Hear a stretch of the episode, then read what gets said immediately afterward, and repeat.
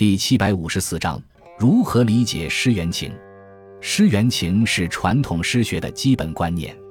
自孔子以下，诗言志的诗论被不断发挥，成为诗歌写作的基本命题。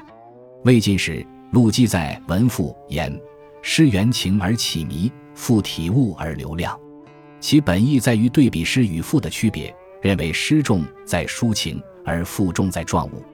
但后来却有人将陆机的诗原情单独提出来，作为对抗诗言志的另一种诗论，认为诗歌的重点不在言志，而在表达个人情感。诗原情提出后，成为中国诗学的重要理论之一。